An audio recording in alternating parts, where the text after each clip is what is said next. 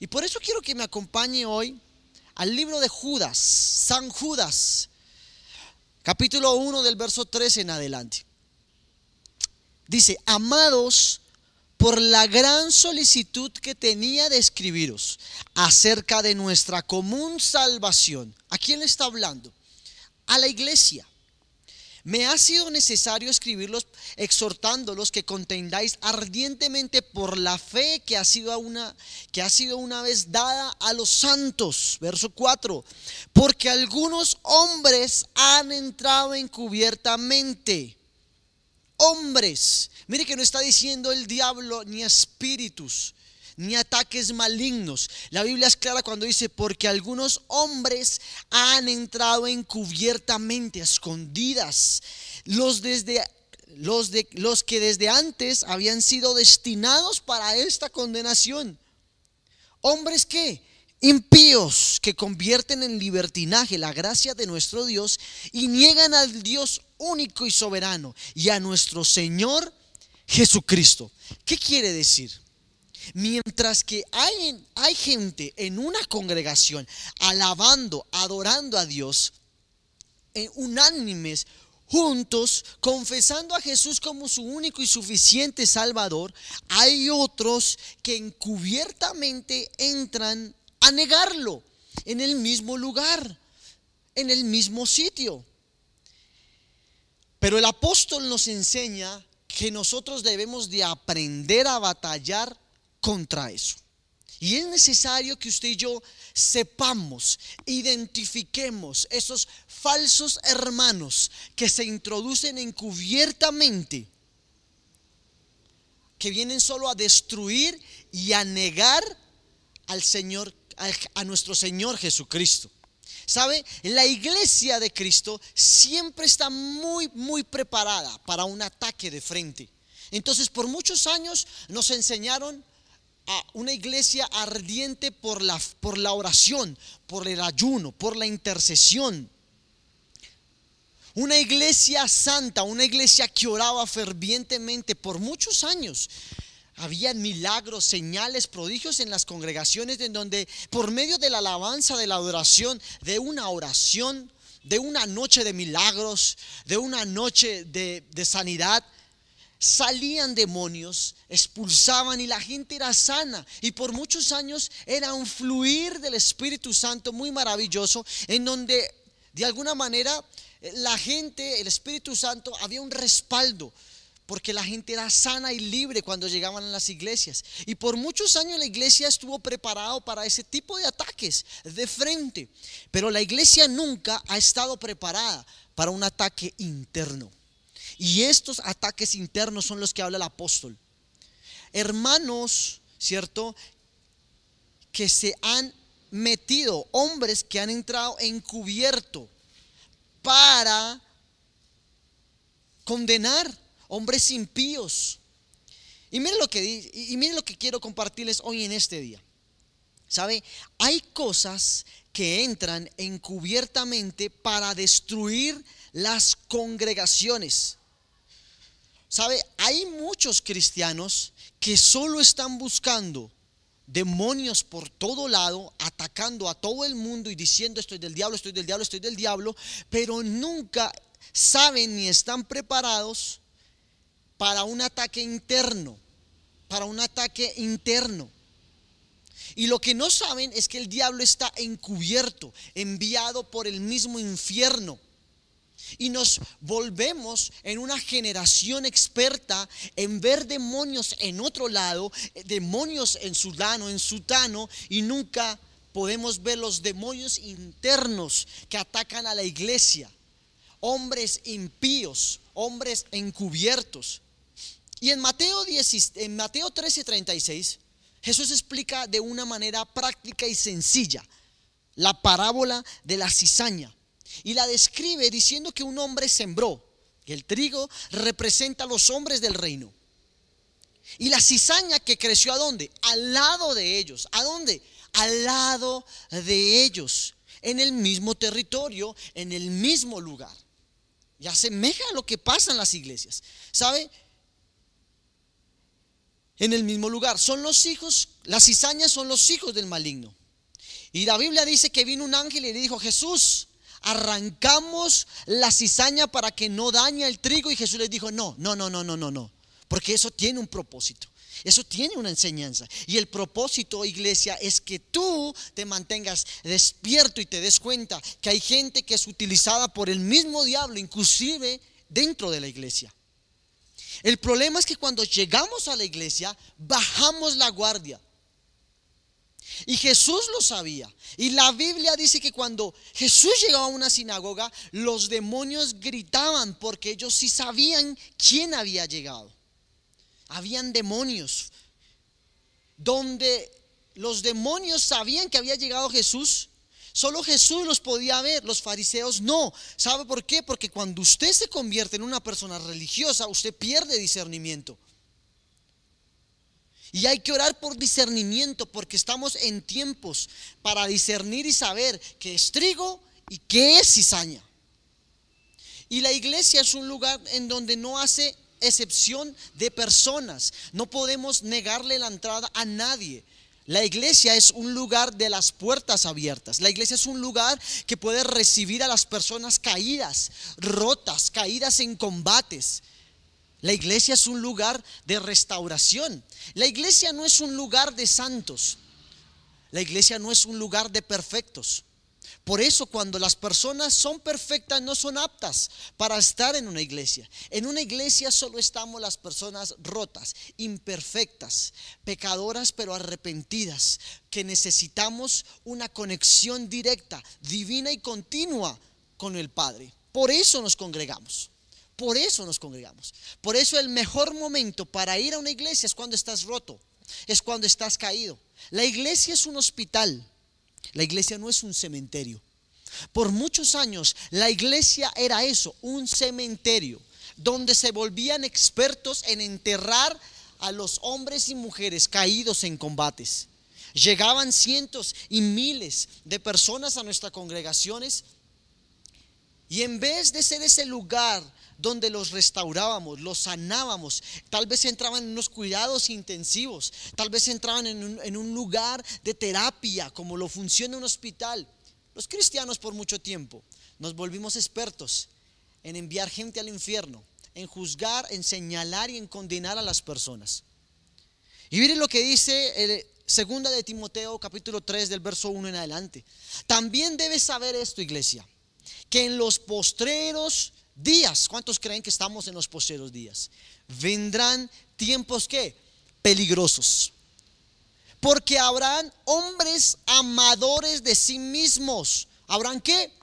Hombres, hombres ávaros, vanagloriosos, soberbios, blasfemos, desobedientes a los padres, ingratos, impíos, sin afecto natural, implacables, calumniadores, intemperantes, crueles, aborrecedores de lo bueno, traidores, impetuosos, infatuosos, amadores de los deleites más que de Dios, que tendrán que apariencia de piedad. Subraye eso en su Biblia, escríbalo ahí apariencia de, de piedad, pero negarán la eficacia de ella. A estos que evita, evita. Verso 6, porque de estos son los que se meten en las casas y llevan cautivas a las mujercillas, cargadas de pecados, arrastradas por diversas concupiscencias. Estas siempre están que aprendiendo. Mira la Biblia como es de sabia, que también nos va dando unos parámetros para identificar a aquellos falsos hermanos. Dice la Biblia en el verso 7, estas siempre están aprendiendo y nunca pueden llegar al conocimiento de la verdad. Y sabe, la iglesia de Cristo debe de dejar de vivir de acuerdo a las apariencias externas. Y debe de empezar a guiarse, a dejarse ver por los frutos y saben, nosotros los cristianos asumimos que el que dice ser cristiano, ese que dice ser cristiano, es ese que, ese que dice ser líder, ese que parece ser en la red y nos dejamos guiar por la apariencia.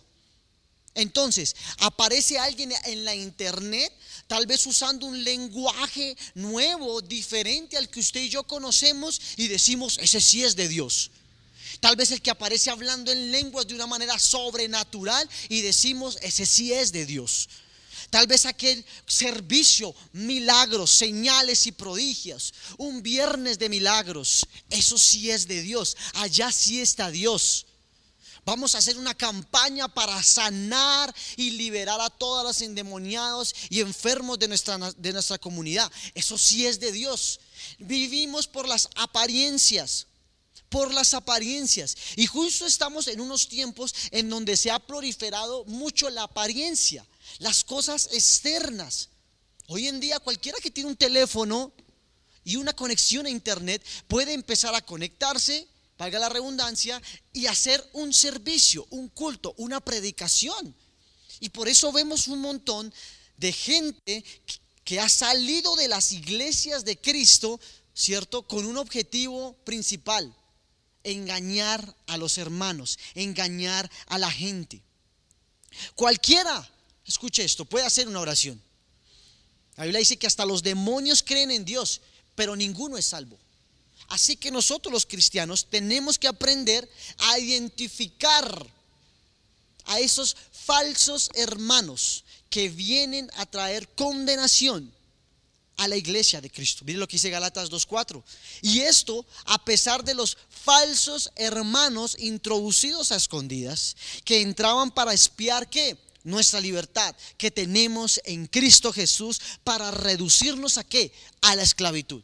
¿Cuál es el objetivo de un falso hermano o de un falso creyente que se mete en la iglesia? Es claro, primero entran para espiar la libertad la cual Cristo ya te dio. Y después su objetivo es reducirte a que vuelvas esclavo o vuelvas a de donde Dios te sacó. Y son personas enviadas por el mismo diablo. Así que yo hoy en este día quiero darte cuatro personas, cuatro características, cuatro ítems que tú puedes usar para discernir e identificar a esos hermanos falsos, a esos falsos hermanos introducidos en nuestra iglesia. ¿Por qué? Porque después de esta enseñanza tú tienes que salir más sabio y entendido. Y que no empieces a ver demonios donde no hay. Y que digas, no, este es del diablo, este es del diablo, este es del diablo. No. Hay ciertas características las cuales Dios nos da en la palabra para poder identificar a aquellas personas. Lo primero son los divisores los divisores. Romanos 16, 17, ¿qué dice? Mas os ruego, hermanos, escuche esto, todo el tiempo le habla a la iglesia, a los convertidos, a los cristianos. Mas os ruego, hermanos, que os fijéis en los que causan qué? Divisiones y tropiezos en contra de la doctrina que vosotros habéis aprendido y que qué os apartéis de ellos. El mandato es claro el mandato es claro. Lo primero que dice Romanos es, fíjense en aquellos hermanos o aquella gente que causan división y tropiezo. Y después de que los identifique, les ruego, les pido que se aparten de ellos. ¿Qué hace una persona? ¿Qué hace un cristiano? Después de identificar un divisor en una iglesia, chateando, conectándose relacionándose con un divisor. ¿Qué hace una persona que se supone que es de una iglesia, después de que identifican a un divisor, que se va por las redes a proliferar un ministerio? ¿Qué hace un cristiano conectándose, relacionándose, chateando, hablando? La Biblia en los Hechos, en el versículo, en el, libro que leímos al principio de la, de la enseñanza, dice que todos tenían algo en común, todos estaban unánimes y juntos. ¿Qué hace una persona? Cuando la Biblia dice que las malas conversaciones corrompen vuestras buenas costumbres. Y el mandato es claro. Cuando identificamos a un divisor, tenemos que apartarnos del divisor. Mire lo que dice el verso 18 de Romanos 16. Porque tales personas no sirven a nuestro Señor Jesucristo. Escucha iglesia, no sirven a nuestro Señor Jesucristo, sino a sus propios vientres. y con suaves palabras lisonjas. Ahí está, ahí está, ahí lo podemos detectar. Engañan a los corazones de los ingenuos. ¿Qué significa lisonjas? Palabras suaves, seductoras, adulación, galantería, enamoramiento, una alabanza exagerada con un interés oculto. Ellos son los divisores, andan en campaña política todo el tiempo. Mientras que estamos aquí predicando, enseñando, hay cientos también de personas abajo haciendo campaña política, dividiendo, con palabras lisonjas, seduciendo a las personas. Tal y como sucedió con la serpiente. ¿Sabe? Ella no vino a matar o a morder a Eva, sino que la Biblia, ella, la Biblia dice que ella vino con palabras suaves y delicadas. ¿Y qué le dijo? Tú puedes llegar a ser como Dios. Wow. Los divisores siempre te van a, vender el sueño que no es de tu pastor, el sueño que no es de tu iglesia. ¿Qué significa la palabra división? Dos visiones. Dos visiones. Normalmente ellos te dicen o te manipulan diciendo, Dios me habló. Entonces son esas es que Dios me habló. ¿Sabes? Quieren manipular, quieren desestabilizar la iglesia. Son seductores, son seductores. Y sabe algo, el Señor no trata con nosotros con seducción, el Señor trata con nosotros con convicción. Y la seducción al principio es buena, pero al final es muerte. Y la convicción al principio tal vez no es tan chévere, no es tan rica, pero al final es vida y vida en abundancia. ¿Sabe? Hay gente que sale mal de las iglesias. Y hay otras que salen a hacer iglesia. ¿Cuál es el fundamento por el cual se movieron para hacer iglesia? Dios me habló, Dios me dijo, Dios me dio una palabra que tenía que abrir una iglesia y normalmente el divisor nunca se quiere ir solo. Porque por eso dice, siempre están con palabras seductoras. Las palabras lisonjas hacen atrapar a las personas para que ellas caigan. Las palabras, las palabras lisonjas siempre están buscando engañar el corazón de los ingenuos. Y normalmente el divisor siempre busca a las personas con un corazón tal vez que está iniciando, un corazón ingenuo, un corazón que está empezando. ¿Por qué? Porque puede arrastrarlo y el objetivo de una persona cuando crea división es poder tener lo que todavía no se le ha dado, pero eso más adelante lo vamos a enseñar. Entonces dicen, yo me voy de la iglesia, me voy a ir a hacer lo mío, me voy a ir a hacer lo mío. Y, y soy claro, eso de hacer lo mío es negocio. Y la iglesia no es un negocio. La iglesia es un hospital. Y el hospital se necesita gente preparada y sobre todo llamada. Miren lo que dice Primera de Corintios 1:10. Os ruego pues, hermanos, otra vez, por el nombre de nuestro Señor Jesucristo, que habléis todos una misma cosa. Eso es una característica de un divisor. No está hablando lo mismo que habla tu pastor. Te está mostrando una visión la cual no es la de tu iglesia está hablando otra cosa, la cual no se le ha revelado a tu pastor. Y que no haya entre vosotros que divisiones, sino que estéis perfectamente unidos en una misma mente y en un mismo parecer. Usted debe tener la misma visión y el mismo parecer de los hermanos de su iglesia. ¿Sabe? Yo personalmente no tengo por qué obedecer lo que piensan en otra casa pero si tengo que obedecer lo que piensan en mi casa. Las leyes de la casa yo las debo de obedecer.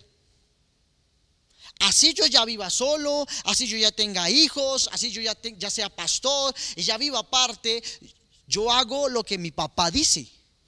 Y en esta casa se hace lo que mi papá dice. Así que yo no tengo que obedecer las reglas de otro, pero las de mi casa sí.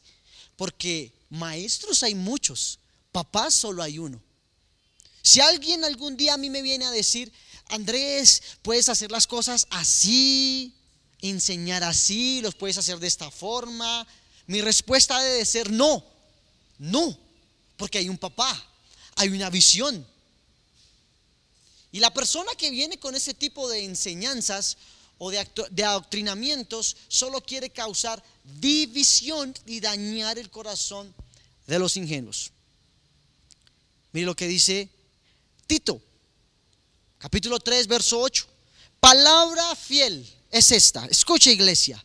Y en estas cosas quiero que insistas con firmeza para que los que creen en Dios procuren ocuparse en qué? En buenas obras. Y escuchen bien atento y escriba este versículo, porque esto va a ser el estándar, la guía en lo que usted y yo nos tenemos que ocupar, en lo que realmente es importante, en lo que sí debemos de cuidar. Estas cosas son buenas y útiles a los hombres, verso 9, pero evita las cuestiones necias y genealogías y contenciones, discusiones acerca de la ley, porque son vanas y sin provecho al hombre que cause divisiones después de una y otra amonestación, deséchalo, sácalo, expúlsalo. ¿Sabe qué significa amonestar? Amonestar es un regaño con autoridad. Y si no se corrige, deséchalo. ¿Sabe? El hombre de Dios une, el hombre pecador divide. Amén. Segundo, los depredadores. Wow. ¿Sabe? Hay un tipo de gente que se mete en la iglesia cristiana en general, en todo lado, en la iglesia cristiana en general, a satisfacer sus lujurias y deseos sexuales y enfermedades sexuales. Mire lo que dice Judas, San Judas, capítulo 1, verso 17.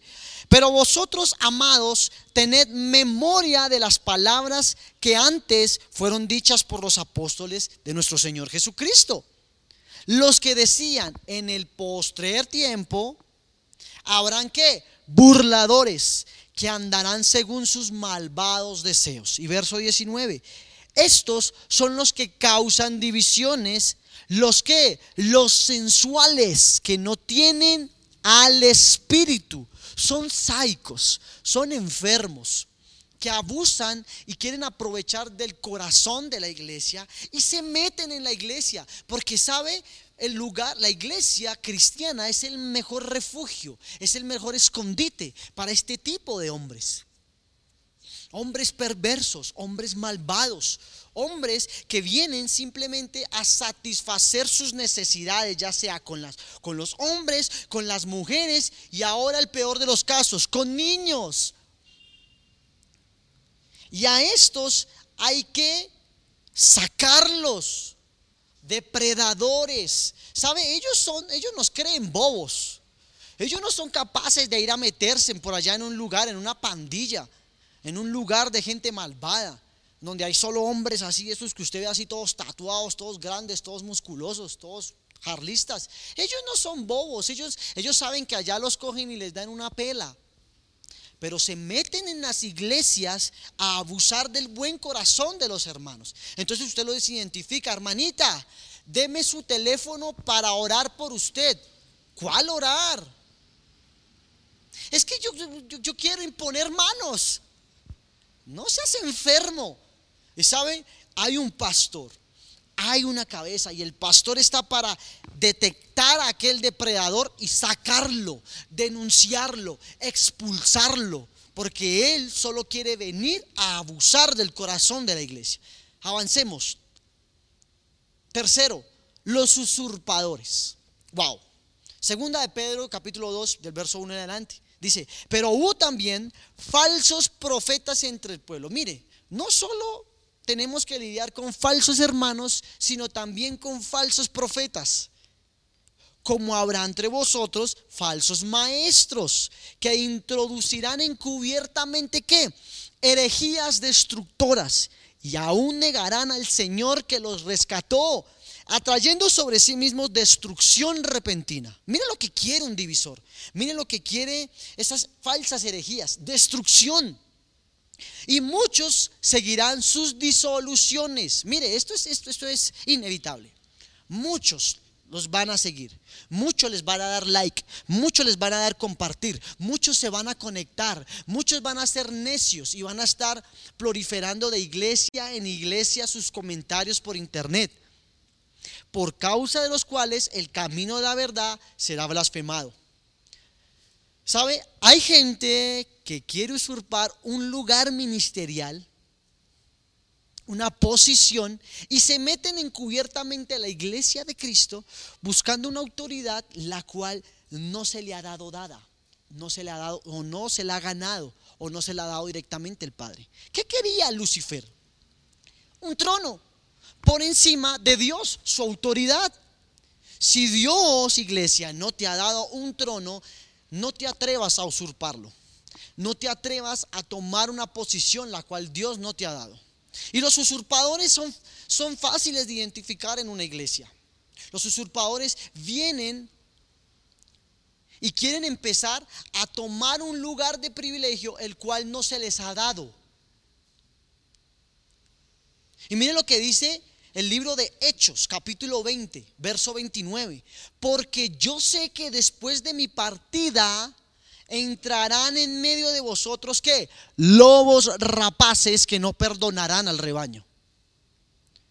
Y de vosotros mismos, o sea, de la misma iglesia, de los mismos apóstoles, de los mismos líderes, se levantarán hombres que hablen cosas perversas para arrastrar tras sí a los discípulos. Es una característica que tienen los usurpadores, es que son divisores también.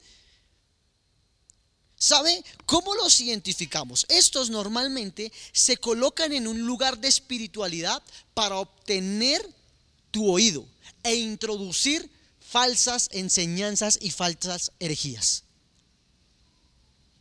Dios me dijo, tú con ese don, con ese talento, tú con esa forma de orar, tú con ese testimonio, wow, Dios me dijo.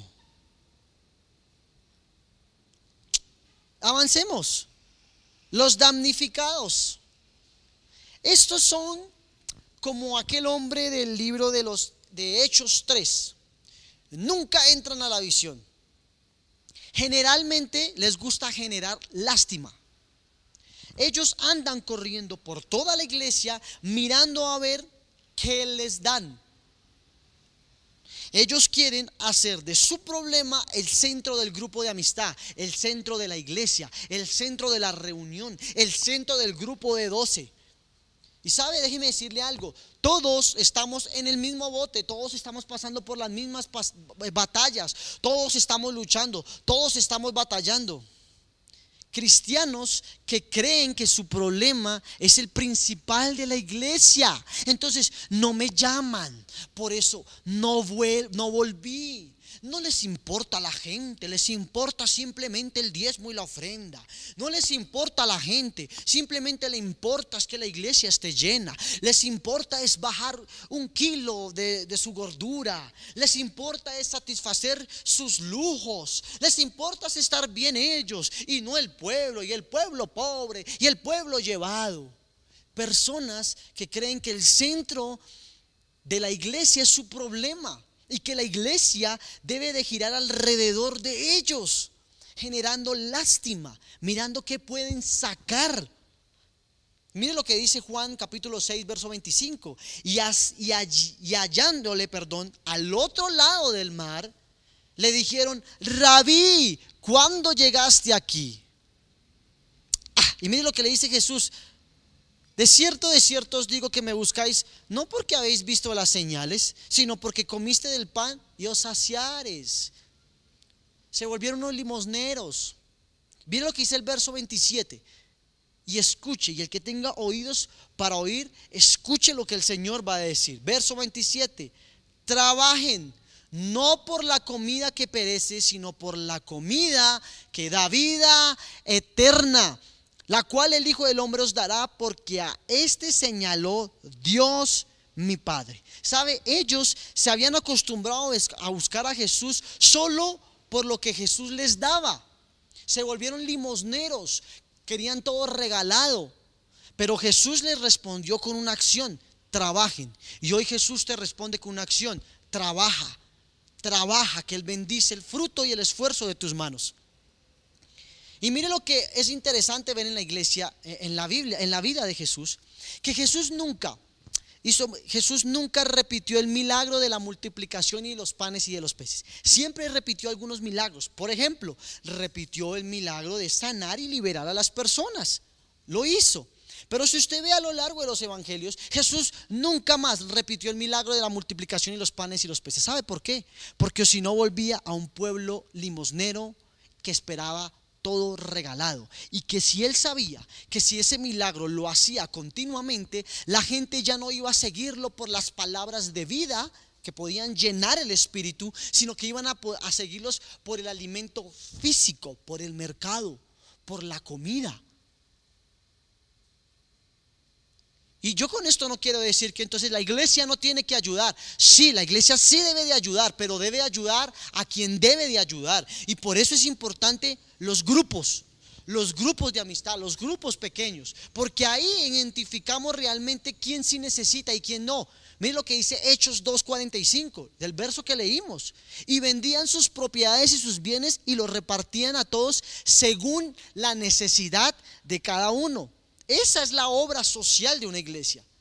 Por eso la importancia de que usted se conecte a los grupos, a los grupos, porque allí conocemos a la gente y la necesidad, los que realmente necesitan algo de parte de la iglesia. ¿Qué pasa hoy en día? Se ha proliferado por las redes sociales un ataque contra la iglesia cristiana, en donde dice, en tiempos de crisis no ayudan, no dan mercado, no alimentan, no ayudan a las familias porque te están aguantando hambre. Déjeme decirle algo, con la pandemia o sin la pandemia la gente estaba aguantando hambre. La tarea de la iglesia, escuche esto, el propósito principal de la iglesia no es calmar el hambre física de la gente no es repartir comida. El que haya dicho eso es falso, eso es una herejía, eso es mentira. El propósito de la iglesia es dar pan de vida, vida eterna, sacar a la gente de la esclavitud y darles la libertad que solo Cristo puede dar. Pero la iglesia tampoco es ajena a la necesidad. Pero tampoco se puede empezar a repartir y hacer una proliferación de comida sin objetivo. Nosotros debemos de necesitar, ayudar, perdón, al que realmente necesita, no al que viene encubiertamente a una iglesia a solo aprovechar y dañar el corazón limpio, puro y correcto que tiene la iglesia de Cristo. Por eso se meten estos falsos hermanos en nuestras iglesias, porque ellos saben del corazón puro, limpio, sencillo, humilde, lindo y hermoso que tiene la iglesia. Porque la gente sabe que cuando alguien llega a una iglesia y tal vez dice tiene hambre, es inevitable ayudarle. Pero así como hay gente que viene con necesidad, también hay, vienen usurpadores, divisores, depravados. Y toda esta clase de falsos hermanos que entran a nuestra iglesia a abusar y dañar del buen corazón de la iglesia. Y miren lo que dice Gálatas 5:16. ¿Sabe? Me encanta este versículo habla de las obras de la carne y, las, y el fruto del Espíritu. Habla básicamente de ciertas cosas, de ciertas manifestaciones de la carne que van a impedir tener la vida eterna con Cristo. Y usted lo conoce. Y dice en el verso 19, y manifiestas son las obras de la carne escuche esto, y más de un evangélico va a empezar a decir, amén. Que son adulterio, ah, fornicación, inmundicia, laxivia, idolatría, hechicería, herejía, homicidios, borracheras, orgías, tales cosas no heredarán el reino de Dios. Qué rápidos somos. Pero escuche esto, en el mismo versículo y con la misma sentencia están las enemistades, los pleitos, celos, iras, contiendas, disensiones, envidias, no heredarán el reino de Dios. ¿Y cuánta gente chismosa, mentirosa hay en la iglesia cristiana? ¿Cuánta gente celosa, iracunda en la iglesia cristiana? ¿Cuánta gente divisora en nuestras iglesias hablando mal de sutano, de fulano, que no me saludó, que no me, no me miró, pasó el pastor y no me abrazó? ¿Sabe? Algo que tiene, perdón, somos muy rápidos para juzgar al que cae en fornicación. Pero escuche esto, Jesús también dijo, pero yo os digo que cualquiera que se enoje contra su hermano, se enoje contra su hermano, será culpable de juicio. Y cualquiera que diga necio a su hermano será culpable ante el concilio. Y cualquiera que le diga fatuo quedará expuesto al infierno de fuego. ¡Wow! Qué brusco, qué duras las palabras de Jesús. ¿Sabe cuál es su trabajo? ¿Cuál es mi trabajo? Es perdonar y no juzgar a nadie. ¿Cuánto espiritual por ahí por internet juzgándole la vida a otro? ¿Cuánto espiritual por ahí mandando al infierno un montón de personas? ¿Cuánto ignorante diciendo, defendiendo la fe, la sana doctrina? Déjeme decirle algo. ¿Usted quién le dijo que Dios necesitaba defensores? ¿Quién dijo que la palabra de Dios necesitaba ser defendida? ¿Cuánto cristiano por ahí señalando y juzgando, esto es de Dios, esto no es de Dios, este sí, este no? Hay mucho. Usted puede ser una persona que ora todos los días, que ayuna, que intercede, que hace 40 días, 21 días, 7 días, 2 días, un día, ayuno presencial, ayuno virtual, culto presencial, culto online. Puede tener todo el conocimiento bíblico del mundo, puede saber, pues haber estudiado teología, puede ser el hombre más culto, profesional, estudioso de la palabra. Pero si usted tiene un problema con su prójimo, está expuesto al infierno de fuego. ¿Sabe? Todos estos falsos hermanos tienen algo en común y con esto quiero terminar. Y se llama egocentrismo. ¿Y qué es el egocentrismo? Es cuando sacas a Dios de tu vida y empiezas a creer que se trata de ti y no de Dios. Es por mi intelecto, es por mi sagacidad, mi deseo, mi deseo, mi ego. Y mire lo que dice Filipenses 2.5, que es un versículo rema de esta casa, de su pastor. Filipenses 2.5 dice, haya pues en vosotros este sentir que también hubo en Cristo Jesús. Wow. Usted y yo podemos sentir el mismo sentir que tuvo Cristo. Solo se necesita determinación para poderlo hacer. El cual siendo en forma de Dios, no estimó al ser igual a Dios como cosa a que aferrarse, sino que se despojó a sí mismo, tomando forma de siervo, hecho semejante a los hombres y estando en la condición de hombre, se humilló a sí mismo, haciéndose obediente hasta la muerte y muerte de cruz. Por lo cual Dios también lo exaltó hasta lo sumo y le dio un nombre que es sobre todo nombre, para que en el nombre de Jesús se doble toda rodilla de los que están en el cielo y de los que están en la tierra y debajo de la tierra. Y toda lengua confiese que Jesucristo el Señor es el Señor para la gloria de Dios Padre. Amén. Ahí donde está, déle ese fuerte aplauso a Dios. No se trata de ti, se trata de Dios. No se trata de cuánto sepas, se trata es cuánto o lo poco o lo mucho que sepas, lo pongas en las manos de Dios. ¿Sabes? ¿Tú quieres tener la herencia con Jesús? ¿Quieres herencia con Jesús? Esa es mi pregunta hoy en este día. ¿Quieres ser heredero de Él? ¿Quieres estar en lo sumo? ¿Quieres esa posición? ¿Quieres ese lugar de honra, de privilegio que tuvo el Hijo para con el Padre? Entonces tú tienes que andar como Jesús anduvo aquí en la tierra. Se despojó, se despojó de sí mismo y su centro era su Padre, su centro era Dios. Se despojó. Él no vino a ser servido, él vino a servir. Él vino a hacerse, a despojarse de la posición de Dios que tenía en el cielo. Y se hizo como usted, se hizo como yo, se hizo como uno más. Tomó la forma de hombre 100% Dios, pero también 100% hombre. Padeció lo que usted y yo padecemos. Le dolía, fue traicionado, fue golpeado. Y a veces nosotros, ¿quién nos creemos? Si el mismo Jesús fue traicionado, ¿quién es usted? ¿Quién soy yo para no traicionarnos y para no dolernos? Jesús fue traicionado y nunca se fue, nunca abandonó su asignación. Muchos cristianos de, papel, de cristal. Me voy porque me traicionaron. Me voy porque no me llamaron. Me voy. Inmadurez espiritual. Hay que madurar. Hay que decirle a Dios, Señor, ayúdame para que el centro seas tú, no yo. Ayúdame para que seas tú en mí.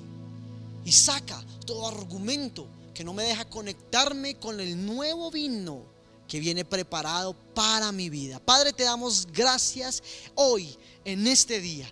Gracias por la oportunidad que nos das de poder estar hoy, miércoles, reunidos a través de este servicio en línea, Señor. Gracias por la palabra que hoy fue sembrada en nuestro corazón. Gracias Espíritu Santo, porque tú nos enseñas, nos destapas nuestros oídos, nuestra mente, para que nosotros seamos sabios y entendidos, porque estamos en los últimos tiempos. Va a haber hombres engañadores, hombres encubiertos que quieren venir y arrastrar a las personas, a la gente, a las iglesias. Quieren venir con sus falsas enseñanzas, diciendo que es de Dios, diciendo que Dios les dijo, diciendo que es un llamado, diciendo que son apóstoles, pastores, evangelistas, profetas. Y la única intención que tienen es venir y traer la esclavitud de la cual ya tú nos has hecho libres.